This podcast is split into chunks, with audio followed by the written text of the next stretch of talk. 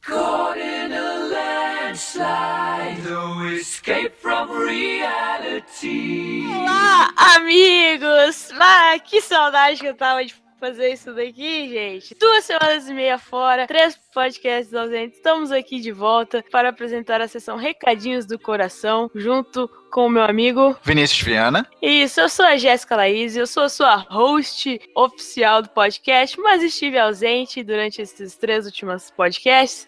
Mas quem segurou a barra pra gente foi o Pedro e foi o Vinícius. Muito obrigado, guris, vocês fizeram um trabalho muito bonitinho, muito lindo, ficou maravilhoso o podcast, que claro, sim, eu ouvi também, né, óbvio, eu tava de férias, mas a gente sempre fica naquele controle de qualidade, né? E eu tô aqui agora para participar dessa sessão linda, recadinho do coração. Primeiro, eu quero mandar um beijo para Porto Alegre. Te amo, Porto Alegre. Ah, que cidade linda, maravilhosa. Minha vida tem que ser lá, gente. Vocês não estão entendendo a felicidade que eu tô de ter voltado de lá. Mas é isso aí. Bom, como sempre, vocês vão estar ouvindo o podcast número 20 do Universo Who. E hoje vamos comentar sobre The Eaters of Light. E o Vinícius está aqui comigo. Ele deixou lá o recadinho ontem lá no nosso Facebook para falar o que vocês acharam deste episódio de Doctor Who. E para começar, vamos ler então esses comentários. Vinícius, faça as honras da casa, comece lendo um, um comentário deixado lá no nosso Facebook. Eu vou ler o comentário do Fernando Rafael dos Santos.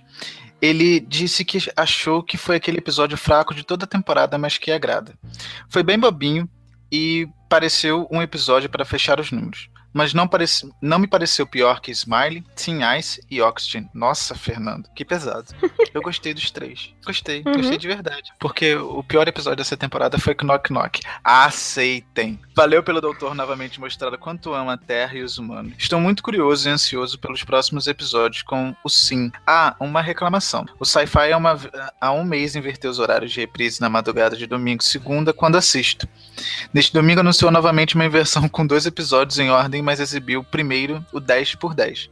Quase perco novamente. Se decide, Sci-Fi. Sci-Fi, responde aí, porque nós não podemos responder pelo sci-fi.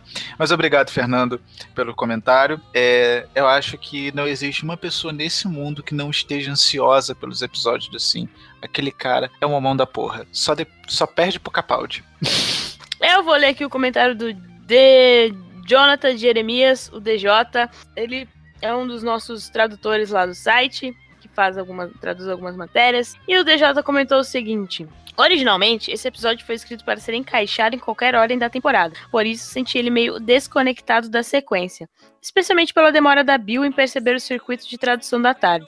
Ela está agindo muito como a Clara nas deduções e na liderança, do que como Bill, questionador impressionável. Sinto falta dessa personalidade de aprendiz dela, que já está tomando as rédeas cedo demais. Meu palpite é que a Bill seja mondasiana e não terráquea, e que o doutor já sabia disso. Aí o, o Francisco respondeu o DJ e eles tiveram uma conversa bem interessante. Vai lá no nosso Facebook para ver, ver se você concorda com eles. DJ, meu querido, primeiro, muito obrigado por nos ajudar no site. Esses dias que eu estava fora, DJ trabalhou bastante, que eu pedi para ele fazer umas coisas e ele fez. Muito obrigada mesmo. E obrigado também pelo comentário.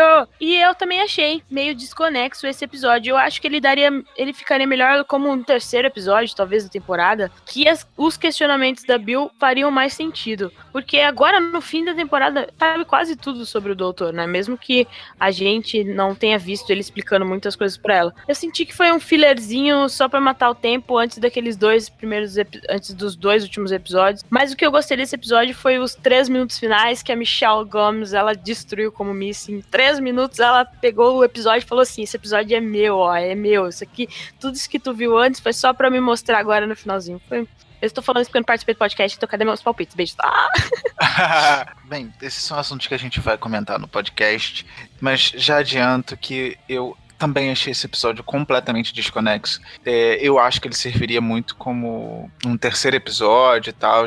E justamente eu não tinha pensado nisso que o DJ falou. Que essa percepção da. Na verdade, eu achei estranho ela perceber isso só lá no final mas também ela nunca teve numa situação que precisasse pensar muito sobre o circuito de tradução da tarde. Agora, sobre ela ser de Mondas, teoria muito mirabolante. Então, eu vou ler Ah, tem o do Francisco Cavalcante. No geral é um bom episódio, mas se ele fosse no começo da temporada, olha, tá quase virando unânime isso aí, hein?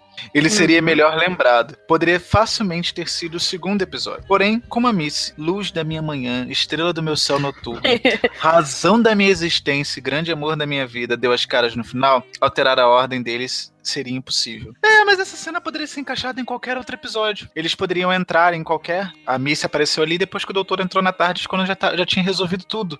Então poderia ser um outro episódio que ele poderia ter resolvido tudo, um episódio mais marcante, e ele entraria na tarde e desenrolaria o processo com a, a Missy. Foi até o que o DJ comentou depois. Falaram sobre isso, né? Que esse finalzinho podia ser mesmo em qualquer episódio. Mas, como eu falei, foi o que valeu o episódio. Eu acho que foi esse finalzinho daí da Missy. E sim, a Missy também é a luz da minha manhã, a estrela do meu céu, razão da minha existência e grande amor da minha vida. Que mulher, ela consegue fa- falar, fazer o que ela quer. O Michel Gomes, me liga. Beijos.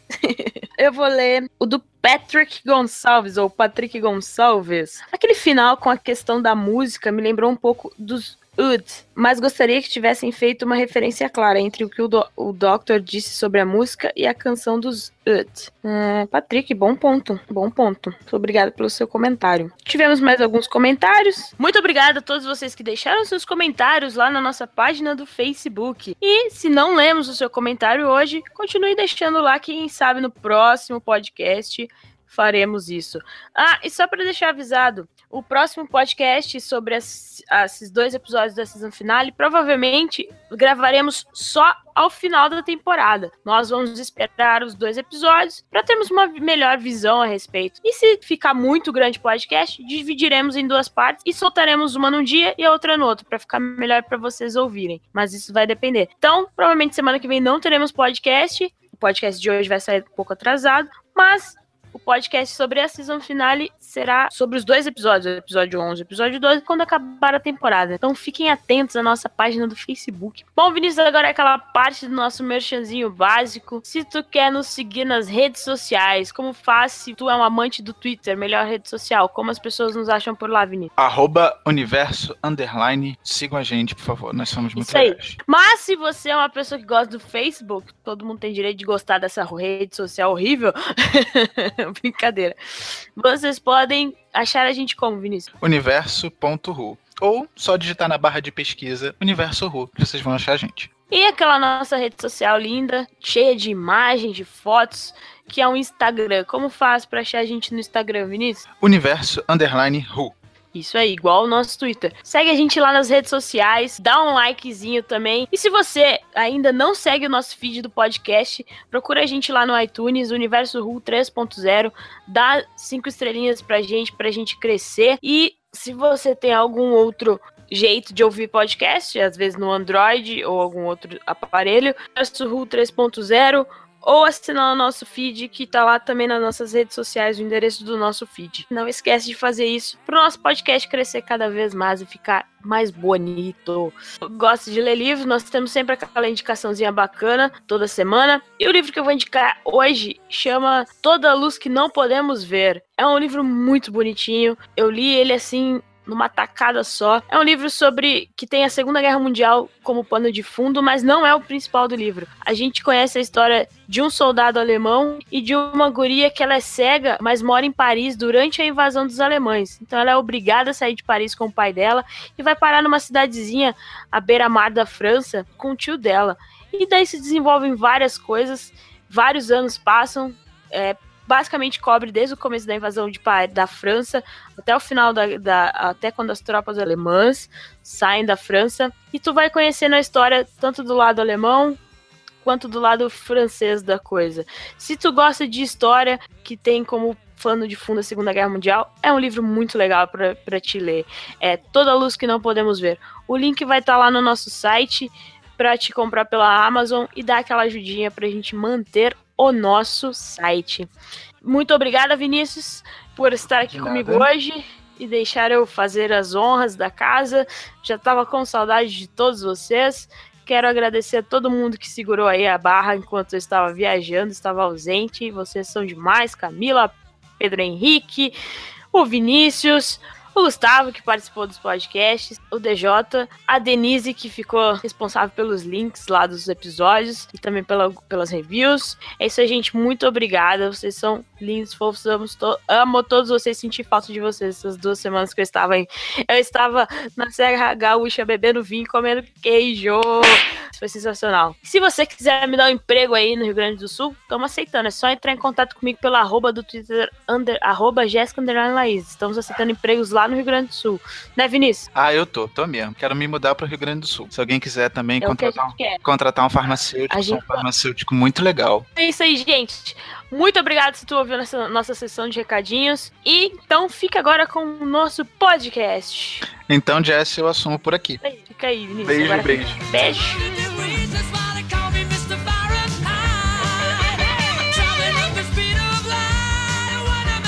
supersonic man out of you.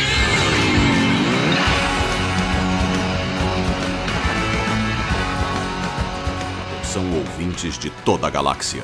Pegue seu chá com biscoito e prepare-se para a hora mais wibbly wobbly do seu dia. Você vai ouvir agora Universo Who Podcast. Um oferecimento com o Rio Academy. Matrículas abertas durante todo o período letivo. Não nos responsabilizaremos pelo desaparecimento do seu filho.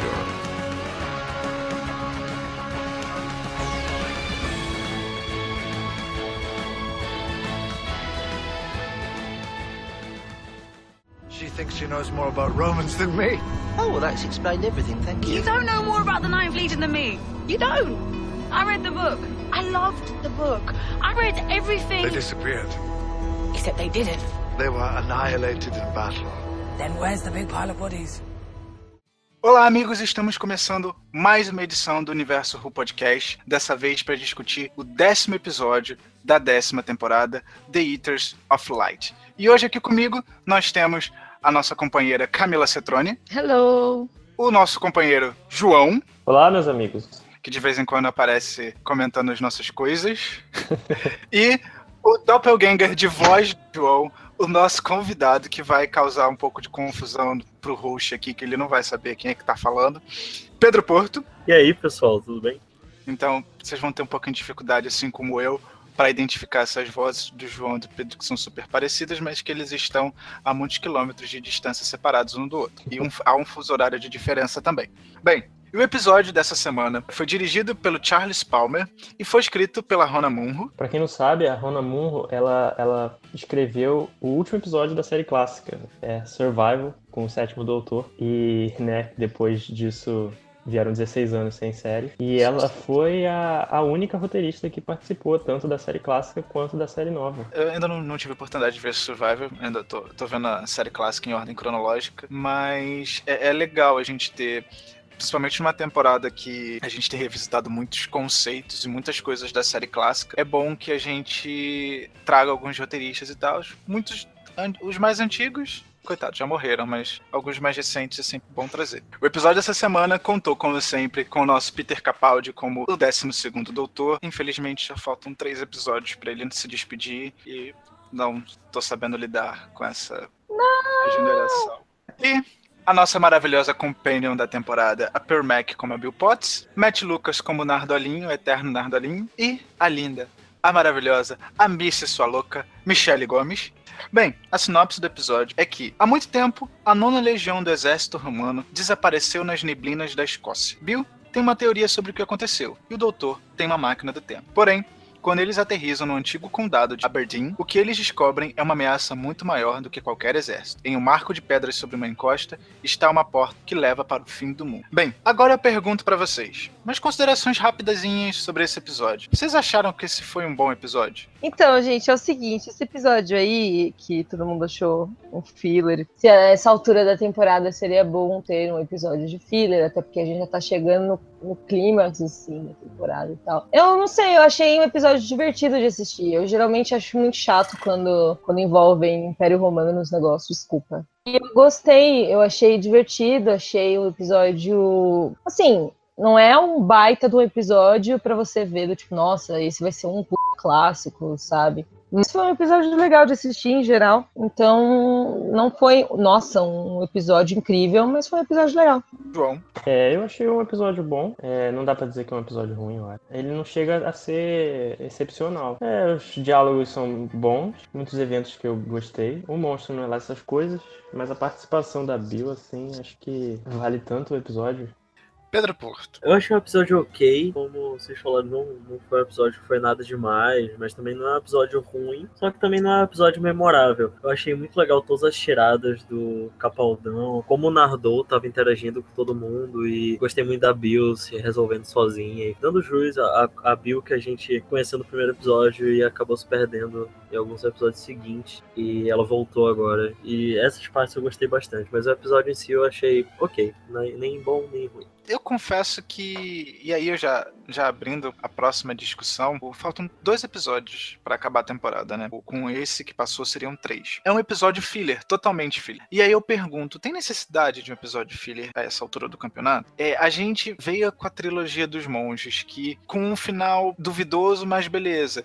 Teve The Empress of Mars, que cumpria o papel de filler, né? Precisava de um episódio tão filler assim. Eu achei o episódio ok, mas nada demais. Vocês acham que seria um episódio filler? Eu, a sensação que eu tive é que esse episódio foi praticamente In the First of the Night, da oitava temporada, assim, porque eu achei ele meio desnecessário, assim. Eu não achei que ele contribuiu muita coisa pra dinâmica, né? Eu acho que pra dinâmica do, da temporada nem tanto. Eu acho que não, não teve esse papel de, de, Eu não sei se foi bem um filler, se eles tinham alguma outra opção para colocar aí. Eu acho que o episódio tá com cara de que foi muito bem escolhido, sabe? Não foi meio que um enredo para colocar aí e pronto, como pode ter sido The Forest of the Night. Eu acho que ele serviria muito bem, assim, se ele viesse, por exemplo, um, um pouco antes de Oxygen. Não, ah. sim, com certeza, porque, porque até lá a temporada ela tava ainda no, no período de introdução às coisas. Realmente não faz sentido colocar aí, tipo, no décimo episódio, faltam dois episódios para acabar a temporada. Mas eu não sei, eu tenho a sensação de que eles escolheram a dedo onde colocar. Então eu acho que é meio que para dar uma quebrada, sabe? A trilogia dos monges foi uma trilogia super cansativa. Aí eu acho que eles colocaram filler que pra dar uma quebrada de ritmo. Mas eu não, eu, eu não acho que isso tem alguma influência na construção da narrativa dos próximos episódios e nem para influenciar os episódios passados. Eu acho que foi um filler, sim, mas ele foi necessário por questão do, do que a Camila até falou, que a gente acabou de sair da trilogia dos monges, e por mais que a maioria das pessoas não tenham gostado, não, não tenha sido esses episódios e tal, foram coisas intensas que aconteceram e precisava dar uma quebra, precisava de um episódio mais, mais despojado, que não, não se levasse tanto a sério. Só que o problema é que ele foi muito sem graça, ele podia ter sido um episódio melhor e tudo mais, mas eu acho que isso vem com, com todos os episódios da décima temporada. A gente tem um episódio com o arco fechado e no final abre espaço pro arco principal da temporada e esse está sendo o ponto alto de tudo pra gente criar teorias sobre o que, que tá acontecendo do, com a Missy, com o Doctor e com todo, todo, todo o arco da temporada. Eu discordo um pouco do, do de chamar o episódio de filler, porque eu não acho que Doctor Who necessariamente todo episódio tem que contribuir para o arco. Acho que pode funcionar bem no esquema de monstro da semana. E em questão de arco, em questão de construção de personagem, esse episódio eu achei fundamental para Bill. E assim, achei também o gancho final, assim, também muito bom, o que não daria para chamar ele de filha por causa disso, eu acho. Mas, mesmo que você pegasse sem essa, essa parte final, assim, o que eu tirei uhum. desse episódio foi principalmente a evolução da Bill na questão dela encontrando as próprias respostas para as coisas, que eu acho muito bom na construção da Bill. A Bill não é uma personagem que tem as respostas na mão dela, ela procura e ela encontra. E eu acho que, assim, esse episódio foi o mais forte nesse ponto podemos dizer que a Bill é a companion mais bem escrita do Moffat? Sim, com Sim. toda certeza. Todos concordam. Ainda não acabou, né? Tem, tem, tipo, dois, possivelmente três episódios. A gente não sabe se ele vai deixar cagar pro final, né? A Bill, ela foi uma companion que foi uma coisa super nova no começo, no The Pilot. Todo mundo se apaixonou de primeira vista. E uma coisa triste que nos episódios seguintes, ela foi decaindo um pouquinho, mas agora ela voltou com tudo do jeito que a gente tinha conhecido ela. E isso eu achei bem legal nesse episódio. Eu concordo especialmente no, no quesito do terceiro episódio dos monges. Eu achei a participação dela e, e a escrita dela mesmo, sim, fora de personagem até. Achei que esse episódio poderiam ter tratado ela melhor, mas no geral, assim, ela, ela tá sendo muito boa de se ver. O que é legal da Bill é que ela consegue ser uma, uma, uma personagem, tipo, dura, que nem a Clara era, e até demais, mas ela também consegue ser uma coisa mais leve, tipo, ela me lembra às vezes a Dona, uma versão mais nova da Dona. E até a Bill, a Dona era a companion que eu mais gostava. Acho que a Bill tomou o lugarzinho da Dona, elas estão ali ocupando lado a lado. Mas o que eu gosto é que dá pra ver que a Bill ela tem a determinação mas ao mesmo tempo ela consegue entreter e fazer a gente gostar dela, sabe? Não fica aquela coisa muito durona e também não fica aquela coisa meio, tipo, uma companion que só tá ali pra fazer a gente se entreter. Ela tem os objetivos dela e ela consegue achar as respostas, como o João falou, pra quando ela precisa, o que é muito legal porque ela sabe se virar sozinha. Eu acho que a dona,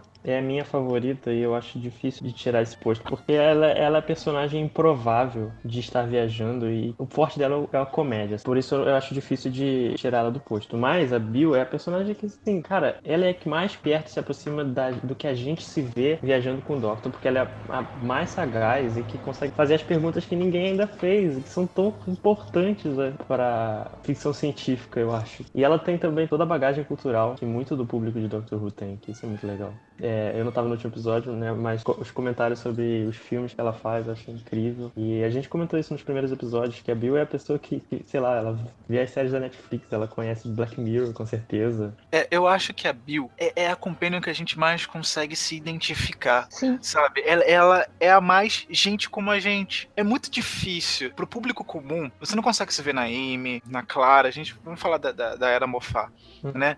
Elas são diferentes da gente. A Bill é o jovem de hoje. Ela levanta tanta bandeira do jovem de hoje, eu não falo só da questão da sexualidade da Bill, ela, ela levanta a bandeira do jovem que assiste Netflix, do jovem que adora filme. O que nós temos hoje, que é muito Capitão América, de ficar o tempo inteiro vivendo de referência, a gente conversa hoje em dia fazendo referência àquele filme. E ela conversa com o doutor assim, então ela é tão palpável, tudo que envolve ela tem sido tão bom. Eu, eu não consigo achar um defeito assim. Eu também não. Eu também fico tentando. Eu fico comparando muito. Milésima vez que eu vou repetir, eu não gostava da Clara. Então eu, eu consigo meio que ver a leveza que veio depois da Clara, porque a Clara era uma personagem muito durona o tempo todo, o que é muito legal, mas que passava do limite, sabe? A Bill não, eu gosto como a Bill é curiosa e como as curiosidades dela também representam as nossas, se a gente viajasse com o Doctor. Por exemplo, nesse episódio mesmo, ela, eles só foram pra Aberdeen porque eles meio que apostaram que ela sabia mais sobre o que estava acontecendo ali do que o Doctor. Aí eles foram para lá para ver quem tava certo e no fim os dois viram que os dois estavam errados. Eu acho que tem essa, essa, essa relação também de que ela vê o Doctor como, como um amigo, como um exemplo. As outras Companions, é, não sei se pela aparência do Matt Smith, que era bem mais novo que o Capaldi,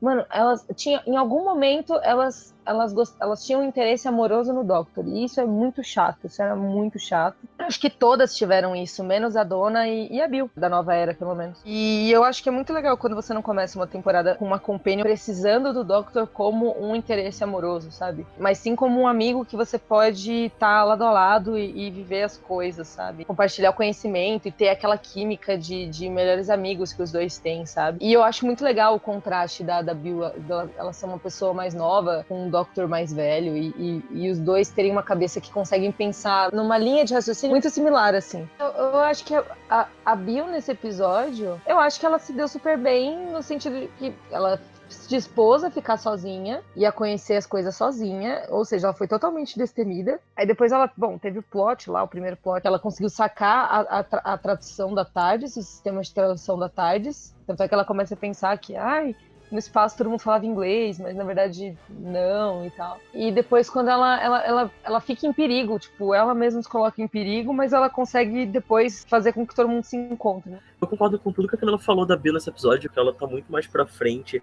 ela começa a descobrir as coisas sozinha. Do jeito que ela descobriu o, o, o sistema de tradução da tarde, eu achei muito incrível da, das tiradas dela, dela falando, nossa, você tá falando inglês, e aí eles até fazem sincronia labial, com certeza deve ser o Doctor, e se explica por que, que os aliens falam inglês. Porque essa foi a primeira vez que caiu a ficha nela, porque a Bill não tinha ainda tido contato com outra civilização que realmente não falasse inglês, só o pessoal de Marte. Porque os outros episódios, todos se passaram, tipo, na Terra, assim, né? E Smile, ela podia notar que, ah, é no futuro, mas o pessoal fala inglês, que inglês é a língua-chave. Então, essa foi a primeira vez que ela teve realmente contato com isso e ela pôde descobrir. Eu achei legal como ela estava também liderando os romanos e quando eles se encontraram com o Doctor, o Doctor querendo se sacrificar e a Bill falando, ei, calma, é, nem tudo você tem que se sacrificar, agora é a vez dele. Eu achei muito, muito legal.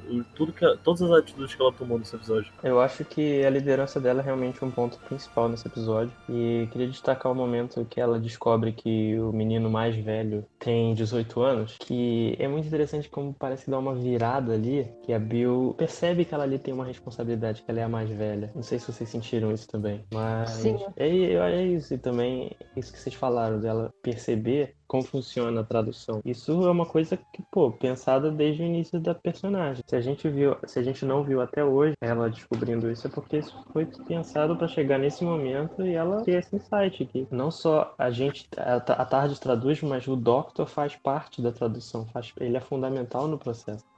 Tipo, eu tô, eu tô gostando de como eles estão inserindo em contextos históricos e, e, fazendo a Bill ser, tipo, na época ela seria tudo de abominável, e ela, no fim, é o que, é, o que ajuda, sabe? O que dá a luz para as pessoas de alguma forma. Se a gente olhar e pensar na, na questão, até do que tinha ali, a, ainda não havia muito essa questão do. Alguém me corrija se eu estiver errada, tá? Mas eu acho que na questão do Império Romano, não aparentava ter essa questão de negro não, não sei. Não, talvez não tivesse. Talvez não, mas eu, não quer dizer que, que talvez não tivesse. Mas eu não sei se isso seria representado de uma outra forma. A, a questão da Bill é, é, o fato dela ser mulher, né? Porque a gente, como Sim. a gente pode ver, havia um soldado negro ali. E, e aí o que acontece? A gente, a, a, gente pode ver que é, ela é que conseguiu. Foi o que o João falou, essa questão da liderança da Bill foi, foi um ponto positivo no episódio. Diferente do que a gente via na Clara, a, a Bill ela não tem aquela liderança teimosa, tipo, vou bater perna. Tipo a Clara! Tipo a Clara. a, a Bill, ela, ela conseguiu tomar a liderança da situação de uma forma muito tranquila. No dia que a, que a Bill jogar as chaves da tarde na lava, eu paro de gostar dela. Gente, não me lembra desse. Esse foi o episódio que me fez falar: That's it, bitch.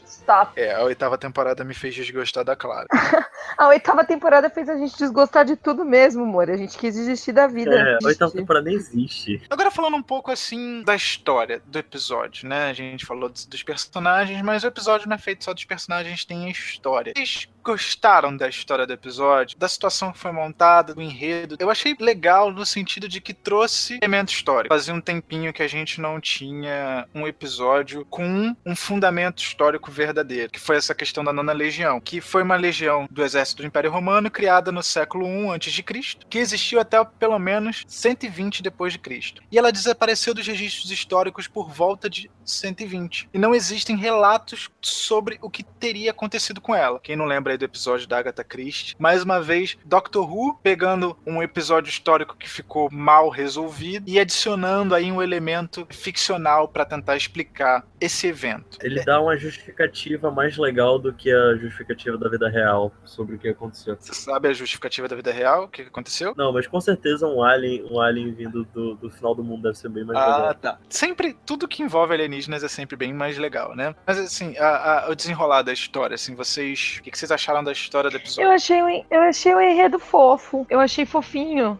o contexto, que, tipo, a menininha nos tempos de hoje chega e ouve uma música, aí a gente vê o episódio e depois a gente entende que a música são os bárbaros tocando e protegendo o portal. Eu achei muito fofinho esse, esse contexto. Eu achei interessante como o Doctor ele começou também sem paciência nenhuma. Ah, vocês são tudo criança, tal, não sabe que não sabe o que vocês estão fazendo, tal. E depois, acho que a partir do momento que a Bill volta, ele começa a ter uma leveza assim, ganhar uma leveza. Ele, aí ele começa a entender que na verdade são pessoas que perderam seus familiares, perderam seus amigos, seu, todo mundo que é mais velho E aí, tipo, ele, ele tem uma certa compaixão, tanto é que quando ele quando ele, ele cria a solução pro portal, ele fala, não, eu que vou entrar, eu que vou ficar lá, porque vocês vão ficar entediados e vocês vão embora, tipo, e, e aí a galera toda se junta e vai pro portal e fica todo mundo lá pra, pra proteger. Eu achei, eu achei bonitinho por causa disso, eu achei um episódio fofo. Eu achei o tema do episódio muito legal, até pelo que você falou, Vinícius, que é um tema histórico, real, que, que aconteceu de verdade, é um tema que ficou mal explicado na vida real, e o Doctor vai lá e dá uma justificativa. O que eu achei que foi fraco no enredo do episódio foi o vilão. Esse episódio podia funcionar muito, muito bem, eu acho que ficaria até mais legal se focasse na relação entre os bárbaros e os romanos, de uma guerrilha entre eles, de problemas que eles tinham, porque ficou apertando muito nessa tecla de os romanos só entenderem a guerra e os bárbaros estavam lá vivendo em paz e tudo mais. E eu acho que isso ficaria bem mais legal do que colocando aquele vilão que para mim foi bem sem sentido, porque a gente não eu, eu pelo menos não entendi muito bem o que, que o vilão fazia, como que ele fazia, e para mim ficou bem mal explicado e ele foi só uma desculpa pra Nona Legião ter sido morta e ter alguma coisa para proteger. Eu acho que o episódio ficaria bem mais legal se fosse uma coisa mais pé no chão, não precisasse tanto assim daquele vilão em si ou um vilão melhor. Isso me lembra aquele monstro esquecível do episódio maravilhoso do Van Gogh. Nossa, eu até Opa. esqueci. Eu não ia Cara. falar, mas Tem tantas outras coisas tão boas nesse episódio que o, o monstro ele é esquecível. O meu, meu comentário acerca disso é que, sim, eu gostei muito da mecânica desse episódio. Como os personagens se relacionam, como é, os, os polos ficam separados até que o momento se juntam. O problema do monstro, pra mim, é direção. Eu acho que quando tem um monstro assim genérico, cara, a gente não tem que ficar mostrando ele. O monstro é um monstro, pode, ele não precisa nem aparecer, sabe? Funcionaria muito melhor se a gente visse o que o monstro faz, mas não visse a cara dele. Seria tipo como se não necessariamente fosse um monstro, mas uma situação alienígena. Seria mais ou menos isso? É, é, de certa forma, mas assim, em termos de, de, de, de direção mesmo, acho que funciona melhor pro suspense do episódio quando a gente não vê é, uma- um monstro assim tão claramente. Especialmente nesses episódios que focam em, em- no, no noturno. No caso de, por exemplo, anjos, os Daleks, os Cyber, tem que aparecer, eles são, eles são figuras icônicas, assim. Mas tem muitos outros que, que eu tenho vontade de ver menos, sabe? De ver só os personagens enfrentando a situação e não é, conhecer um alienígena novo, sabe? É, usar o alienígena como um, um recurso, não Uma como- ameaça direta. Isso. Assim, eu, eu tô achando legal que é, eu, eu fiquei bem brochado, assim. Desculpa a expressão.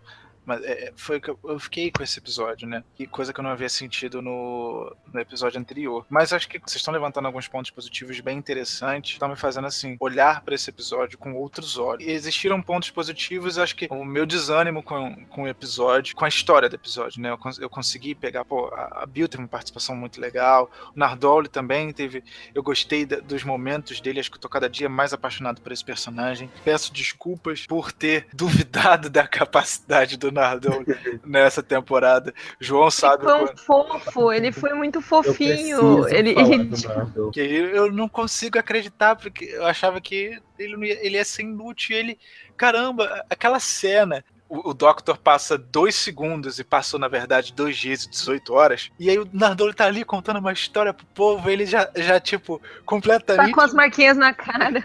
Completamente ele já tá-. Ele já tá junto da galera, assim. Tá, ele, ele, conta fala, né? Tô me turmando. Eu quero um amigo como o Nardole. Cara, eu só parei de reclamar do Nardo em Oxygen, porque Return of Doctor Mysterio eu achei ele um saco, The Pilot eu achei ele um saco, Maio ele, ele quase não aparece, Ice também. Sério, eu achei ele um saco em tudo isso. E The Husband of the River Song, nossa, nem se compara. Eu queria que aquele personagem explodisse. Só que a partir de Oxygen, que ele começou a ficar mais intenso na série, deixou de ter só aquele papel de mãe do Doctor falando, menino, vai vigiar o cofre, menino. Aí ele começou a ter mais expressões, a gente começou a a ver como ele se comportava nas aventuras. Aí eu comecei a achar ele muito mais legal. Eu tô gostando muito das tiradas que o Nardole faz. Ele falando com a Bill no episódio anterior, falando que ele era um. um- é, secretamente ele era um badass. É, todas essas tiradas estão sendo incríveis. E nesse episódio, principalmente, ele falando Scores. Ai, é, é, é, foi muito legal. O Nardole ele tá, ele tá evoluindo. Ele é o personagem da décima temporada que mais tá evoluindo. Olha, eu discordo do que o Pedro disse, porque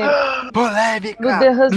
Não, eu, eu concordo que a construção dele tá melhorando cada vez mais. Mas eu achei a participação dele super fofa em, em Doctor Mysterio. Eu já sabia que ali ele poderia dar algum caldo na décima temporada. Nada como agora, eu sabia que ele seria. ele desenvolveria um papel importante, mas não tão importante como ele realmente está tendo. Só em The Husband of River Song, que todo mundo viu e ficou olhando pra tela com cara de ué, por que, que ele tá aí? Não sei. Mas depois do, no, no, outro especial, eu, eu me diverti bastante com ele. Achei que ele foi importante para essa parte do Doctor, que perdeu a River, que perdeu a Clara, aquele amigo de apoio que tava lá e precisava ser, tipo, aquele cara que segurava o Doctor de fazer alguma coisa porque ele não podia viajar sozinho. Enfim, eu sempre gostei do Nardole, então é só isso que eu, que eu discordo. Eu acho que ele tá sendo muito melhor desenvolvido do que eu pensei, mas eu gostava dele desde o especial do ano passado passado. No Doctor Mysterio, eu acho que o Nardole ele só serviu é, falar do Doctor, falar pra gente do Doctor, ah, ele tá mal assim porque ele perdeu o River. Ele fala isso logo no final do episódio. Porque durante o episódio inteiro ele mal tem participação, mas ele, ele, é, ele é legal assim, pra, pra segurar o Doctor por causa dessa parada da River no começo, até ele conseguir outro companion. Da Clara nem tanto, porque o Doctor não se lembra da Clara, graças a Deus, nem nós. Você acha mesmo que ele não lembra? Cara, eu acho, porque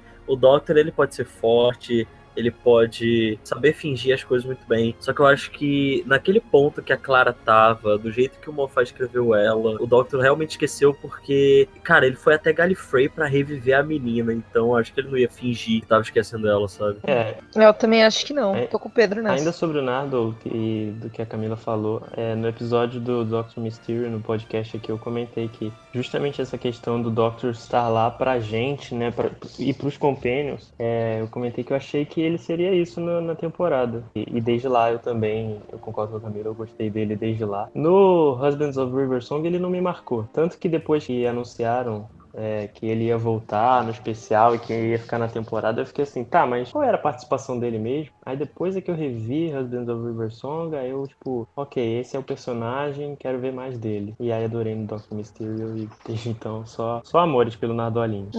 no Husbands of River Song, como o João falou, o Nardolo não marcou em nada. Eu, eu consegui ver algo nele assim, foi Return of Doctor Mysterio, mas eu vi para ali. Eu tinha dúvidas se o que queriam fazer com ele no resto da temporada. Porém, ele se provou assim ser um tão bacana, eu acho que ele tem sido essencial pro desenvolvimento tanto do Doutor quanto da Bill, é que eu falei na, na, nos podcasts passados. É que ele serve justo. Ele é o levantador. Ele levanta a bola pra Bill Sim. e pro Doctor cortar. Ele levanta eles. Ele auxilia no desenvolvimento do, dos personagens. Ele tá sendo mais do que só um alívio cômico. Ele é um ótimo alívio cômico, só que ele também é um personagem que tá dando força para todos os personagens, tanto pra Bill, como a gente viu na trilogia dos monges, tanto pro Doctor, como a gente tá vendo desde que ele perdeu a River. Tá, ele é um personagem importante, eu só falei que eu reclamei dele porque eu achava ele meio chato pro episódio, que ele não aparecia tanto e nessa temporada ele só ficava sendo chato com o Doctor, falando que o Doctor tinha que cumprir a promessa dele, cuidar do cofre, e o Doctor, tipo, tá bom, tá bom, deixa eu viver minha vida. Mas de resto, ele tá sendo super legal e agora que ele tá participando ativamente das aventuras, ele tá melhor ainda. E tanto é que eu ficava com pena do Nardo quando a gente ainda não sabia o que, é que tinha no cofre e o Doctor tava lá tendo que guardar. E toda vez que o Doctor ia pra aventura e voltava, e o Nardo, tipo, é, dava uma bronca no Doctor, o Doctor esnobava ele demais. Eu ficava com a Sim. peninha dele, porque o Doctor falava: tá bom, Nardo, você não tem que subir pra, pra, lá pra sala, vai embora, me deixa. Aí eu, eu ficava com peninha do Nardo, mas ainda achava, tipo, muito a mãezona.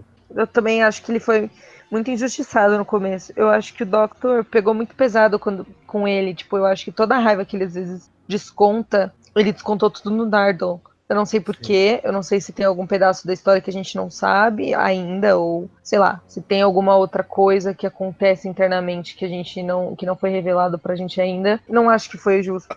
Quero perguntar o seguinte: acho que tá todo mundo interessado, né, em saber o que, que vai acontecer com a Bill, se a Bill vai continuar ou não, mas até hoje a gente não parou para se perguntar assim: o que, que vai acontecer com o Nardole? O que, que vai acontecer com o Nardole depois que, que, o Doctor se regenerar? Acho que ele vai morrer. Ah, não. Na verdade, eu achava que Porque ele ia morrer é legal com a parada do, do vírus. Eu também achei, gente. Eu fiquei com medo. Eu acho que o Nardo, ele é do Capaldi. Ele, ele é Como assim, gente? Como Também. Assim? Olha, amigo, você eu é acho do que o Nardo, ele é do caralho. Não, acho, que- acho, Que acho que acabou de. Camila, Não, eu só ia falar que coincidência. No primeiro podcast que eu gravei, eu, eu surgi com o Missy Sua Louca. O primeiro podcast que o Pedro tá gravando, ele surgiu com o Você é do você é do Capaldi. Capaldi. Adorei. Ah, O que, eu, o que eu ia terminar de falar do Nardo é que eu acho que ele vai sair junto do Capaldão, porque ele, eu acho que ele sobrevive até o, até o especial de Natal, pelo menos. Porque é bem capaz de, de Moffat quebrar muito nosso coração, já tirando o, o 12 da gente e ainda tirar o Nardo. Ou, de repente, como a gente não sabe como a Bill vai sair, eu acho que a Bill vai sair nessa temporada. Porque vai mudar a showrunner da série. Então a série vai sofrer uma mudança igual foi de RTD pra Capaldi. Mudou tudo de RTD pra Moffat. Desculpa, o Capaldão tá, tá na minha mente.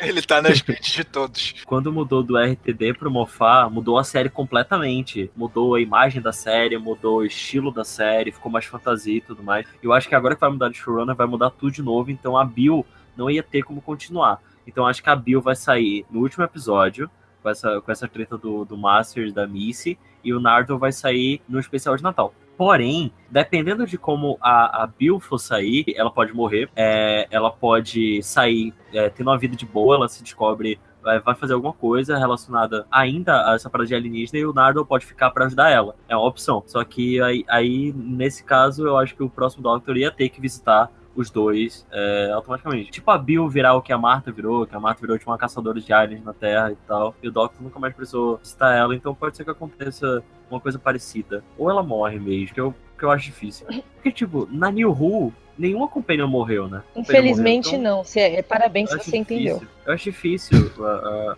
é, tem um zumbi andando por aí com a Tardes e a Arya Stark, mas tudo bem. Mas eu acho difícil matar, matar a Bill. Kill Bill. Kill Bill. Isso nunca vai perder a graça. Nunca vai perder. cara. Kill Bill. Enfim, né? Os podcasts tá ficando muito grande, mas eu queria falar assim: gostaram da resolução do episódio? O que, que vocês acharam da resolução do episódio? Achei Gostei, bacana. da, gostei dessa. Gostei do pessoal da, da Chega Pra Lá no Doctor. Sim, incrível. Tava merecendo, gostei tava do- muito chato. Essa é uma tirada do Capaldi que eu gostei bastante, que ele tava lá, olha, eu vou, eu vou salvar vocês, vou embora, eu vivo mais do que vocês, eu regenero, podem ir, eu cuido disso aqui. E todo mundo falando, não, sai daí, isso é a nossa missão e tudo mais. E o Doctor falando, parem de ser corajosos, eu odeio pessoas corajosas. Porque ele quer fazer isso e a galera tipo, não chega pra lá nele. A Bill fala aí, calma, não, nem tudo tem que ser você. Out of my way. Now. Take it turns. Two of you can't hold the gate. Two of them? I'm counting more than two. The Legion of the Ninth stands ready to serve. Oh, stop being brave. I can't bear brave people. You're wrong, Doctor. It's their destiny, not yours. Muito legal, achei legal explicar a parte da música, porque no meio do episódio eu tinha esquecido completamente aquela menininha com as botas vermelhas da Amelia, e eu não fazia ideia do que aquilo tinha, tinha a ver com o episódio. E no final eles explicaram bonitinho. Até agora a gente não comentou uma parte fundamental do episódio, que são os corvos. Gente, Ah, os É. corvos se lembram. Foi muito legal Gente, isso também. Car. Cara, quando no final eu falo assim, lembra do Carl, eu fiquei, nossa, que genial. Os corvos Sim, cara, falam, foi muito cara. incrível. gente, a- aquela sacada assim, que no fim das contas, explicando por que, que os corvos fazem aquele som, Uhum. que na verdade eles não estão falando, eles estão se lembrando. Aqui, aquela parte foi tipo, uou. O diálogo do Nardo com o corvo foi muito bom. Ele falando Nardo, aí o corvo Doctor, aí ele Nardo, aí ele Nar! Cara, Hello? No, no, Nardole. Yeah, it's probably a bit tricky for you, that, isn't it? Yeah, lovely. Hello. Sorry? Nossa, a gente esqueceu de falar da, da, da Bill falando pro cara. Tava afim dela, claramente. E aí ela virou e tipo, então, eu não gosto de homens desse jeito. Ah, você é igual o Lúcius. Aí ela, como assim? E o Lúcius também gosta de homens. Ele, é, homens que são melhores que você. Aí eu, "Ah, meu Deus! E aí a gente viu que ele, o, o- inclusive o que tava afim da Bill, ele é um bissexual. Gente, eu É, achei. que era uma Eu coisa tô muito achando interessante. maravilhoso. Eu achei uma parada incrível, porque eles lidaram isso com naturalidade e o pessoal pode falar, nossa, mas é, eles são antigos, eles não vão aceitar um negócio desse. E eles aceitam porque, na verdade, Sim. os romanos, eles tinham muito a questão da homossexualidade. Não a homossexualidade em si, não como a gente conhece hoje. Mas pra eles era a coisa mais normal do mundo. Se você é uma pessoa, então se você gosta de uma pessoa, você pode se relacionar com ela, independente se é homem ou mulher. Então a bissexualidade era muito abrangente na, na, naquela época, isso na vida real. E eu achei muito incrível como eles abordaram isso, porque eu tava achando que, que a Bill ia falar. é, eu não gosto de homens, eu só me relacionando com mulheres, e os caras vão ficar, tipo, achando ela estranha. E não, ele falou, ah tá, é, é fulano também. E se a gente fazer um paralelo exatamente com assim. hoje em dia, né? Que na, naquela época da- dos romanos, ser bissexual era algo super normal, aceitável. Hoje em dia, você fala isso, as pessoas ficam assim. What the fuck? Que, que ninguém acredita que existe. Então é- aí você para assim, cara, pouco menos de dois milênios atrás, ser bissexual era uma coisa completamente normal e a sociedade compreendia isso. Hoje em dia, né, não evoluiu. A gente regrediu nesse entendimento. Não. Nós somos mais primitivos que os romanos. Nesse ponto, sim, essa temporada só tá dando tapa na cara da gente. É, essa temporada Sim, e é a eu ia temporada da até crítica dizer que- social. E eu ia dizer uma coisa que eu acho muito legal nessa temporada, que aconteceu em Knock Knock também, quando um dos do, do- uma das pessoas, um dos caras do grupo de amigos que se mudou pra casa, viu e a Bill explicou. E ele, ah, então beleza, você nunca ia olhar pra mim mesmo, tipo, na realidade, Cara. se você fala, é como o Vinícius falou, é uma coisa completamente diferente, a pessoa fica chocada. E eu gosto como em, em Doctor Who eles mostram que as- eles respeitam, sabe? Tipo, ah, não, beleza, tal, beleza, ok. sobre, esse, sobre essa questão ainda no- nos romanos é que é muito legal mesmo sobre isso que vocês comentaram, como isso quebra um paradigma de que de uma ideia que a gente tem de que a história é, é sempre um progresso e que a gente tá a gente começou e era sempre é, era, era sempre preconceituoso e agora tá melhorando. Não, a gente tinha esse momento antes de tudo de que e que a gente lidava com coisas melhor, assim. É, e outra, outra ressalva é que é uma dúvida. Até que ponto essa liberdade sexual se estendia às mulheres? Eu não sei. Eu, a gente ouve muita história, assim, realmente de, dos, dos homens que eram casados e que tinham seus amantes, os homens. É, mas gente, eu não sei se até que ponto isso também chegava às mulheres, essa liberdade de estar com outras mulheres. Pois é, é, é um, é um ponto que acho que eu nunca. Que eu, eu nunca pensei, assim. Mas eu creio que essa liberdade não era. Não era permitida, a não ser talvez em prostíbulo. É, entendeu? isso, isso, isso foi uma coisa que, que, na verdade, quem levantou foi a minha mãe, porque eu assisto Doctor Who com a minha mãe. Que legal. Incrível. É, desde, desde a oitava temporada ela assiste comigo. Ela nunca assistiu nada antes, mas a partir da oitava temporada ela assiste comigo. Ela ama o Capaldi e quando o Capaldi sair ela fala que não vai mais ver. Fofa. E, e aí, e aí ela, ela comentou que, tipo, ah, isso aí acho que com as mulheres não era bem assim, não. Eu ia falar que no final, quando eles voltam pra tarde, a gente descobre que a Mincy tá lá, conversam e aí eles têm aquele momento impactante que ele fala, acho que a gente deveria voltar a ser amigo e tal. Eu fiquei olhando aquele diálogo do, do, do Doctor com ela e eu fiquei pensando em como os dois não vão estar mais lá. É- é- essa, essa fase final de temporada.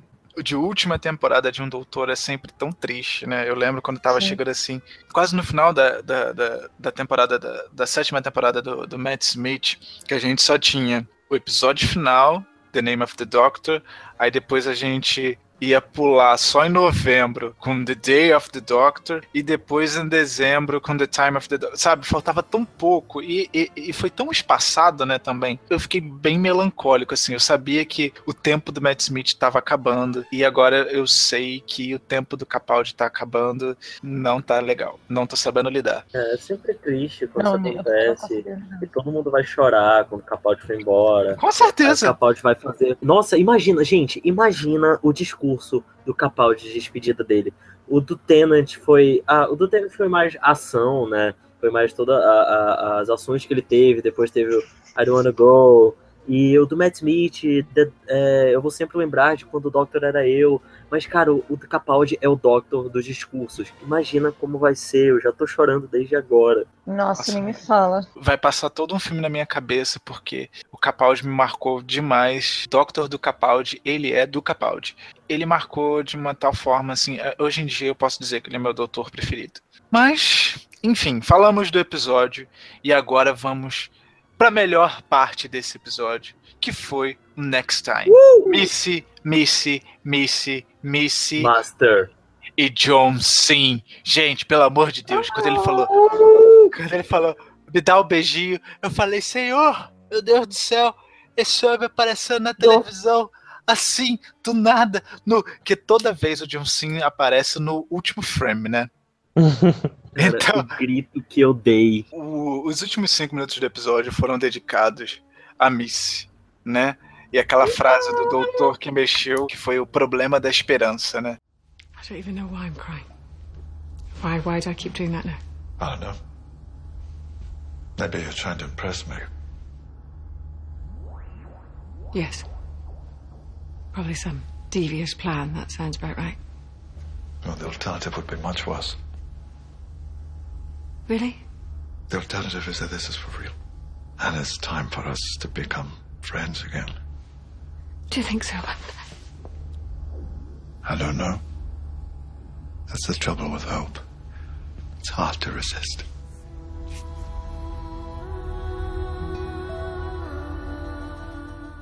Eu- O doutor, acho que ele, ele, ele falou, eu já tinha falado sobre isso algumas vezes. A Missy tá tentando provar que ele e o doutor são muito. que ela e o doutor são muito parecidos. A- acho que chegou a hora, ou melhor, talvez tenha chegado a hora de nós voltarmos a ser amigos. E ela.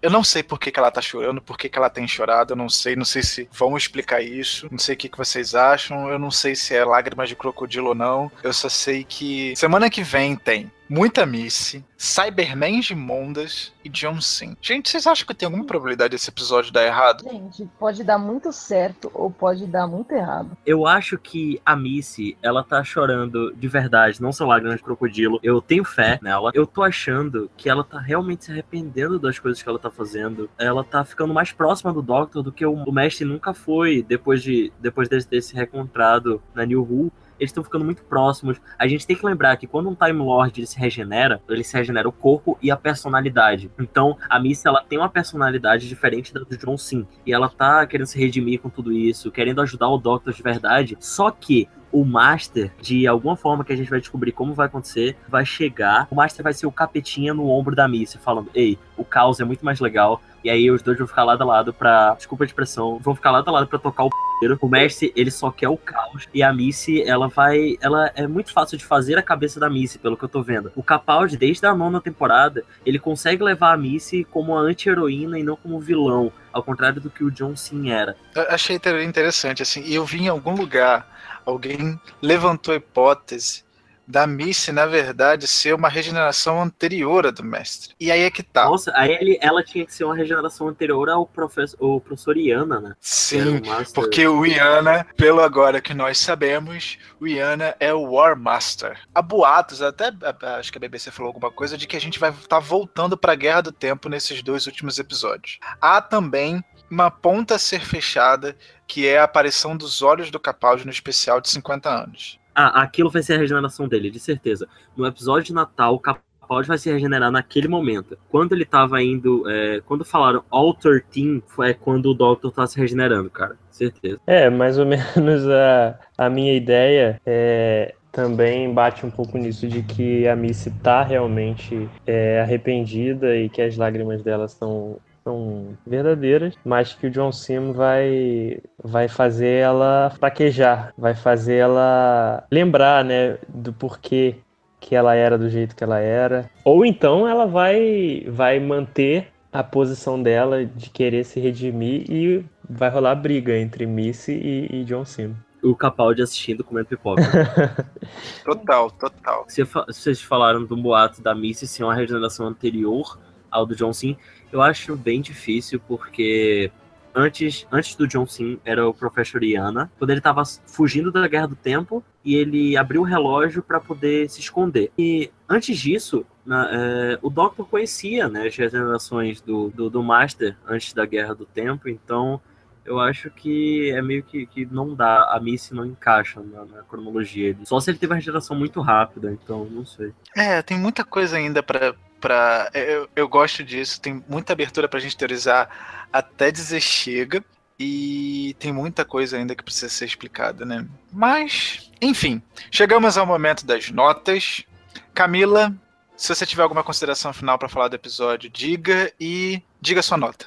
Capaldi, te amo, não vai embora, nota 4. João, sua nota pro episódio. É, 3,5 pro episódio, não incomodou, não foi excepcional, mas valeu. Pedro Porto. Só lembrando, gente, que esse não é o nosso Pedro. Acho que vocês já perceberam pela voz, né? Mas não custa nada a gente avisar. É, eu sou novo aqui, então a nota ela é de, de 0 a 10. Ah, é verdade. A nota é de 0 a Zero a 5. Minha nota vai ser 3. É um episódio com um tema legal, tiradas legais, mas que o enredo poderia ser melhor desenvolvido. Eu acho que o que mais me incomodou mesmo foi a parada do vilão que eu comentei bastante aqui. Eu vou fechar com Pedro. 3. Acho também que o episódio tinha uma, até uma história legal. Ele teve momentos legais, mas não foi bem aproveitado. Principalmente há dois episódios do season finale. Aliás, o season finale já começa na semana que vem. Bem, eu não achava que esse episódio seria adequado para esse momento. Vamos nos despedindo por aqui. Camila, seu Instagram, seu Twitter. É que eu, eu não uso Twitter, meu Instagram é Camila. Citrone. É, eu sei, mas eu não tenho paciência pra entrar, não tenho tempo nem de, sei lá, entrar no Instagram. Não, no Instagram eu tenho, porque eu faço muitos stories. Mas eu, eu não lembro de entrar no Twitter, então eu desisti do Twitter, tá? Mas Twitter é uma rede social legal, tem vários memes legais, várias pessoas bacanas, tem a Xuxa. Mas o meu Instagram é Camila Cetrone e eu não tenho mais redes sociais, eu acho, acho que acabou. É, é isso.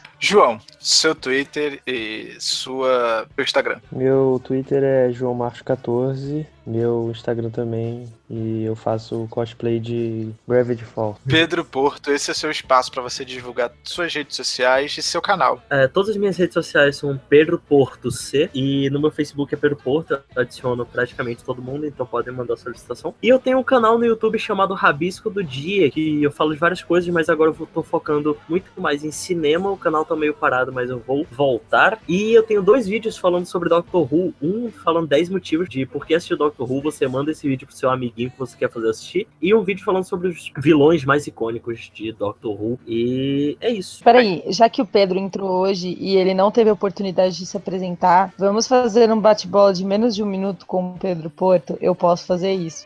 Nossa jornalista Camila Cetrone, incorporada na Marília Gabriela, vai fazer um bate-bola com o nosso novo amigo do podcast, Pedro Porto. Camila Cetrone é com você. Inco- Nome completo. Pedro Porto Cunha, Idade. 18. Signo. Peixes, Doctor preferido. Matt Smith. E, e de onde você é também, que a gente não falou de onde você é. Eu sou de Maceió, Alagoas, mas eu moro em Manaus, Amazonas. Ok, muito obrigada, Pedro. É, porque Porra. não foi. Não saiu como eu planejava, mas tudo bem, saiu. A gente vai ficando por aqui. Um beijo, um abraço e, como diria o nosso querido editor que está ocupado com sua tese, até semana que vem.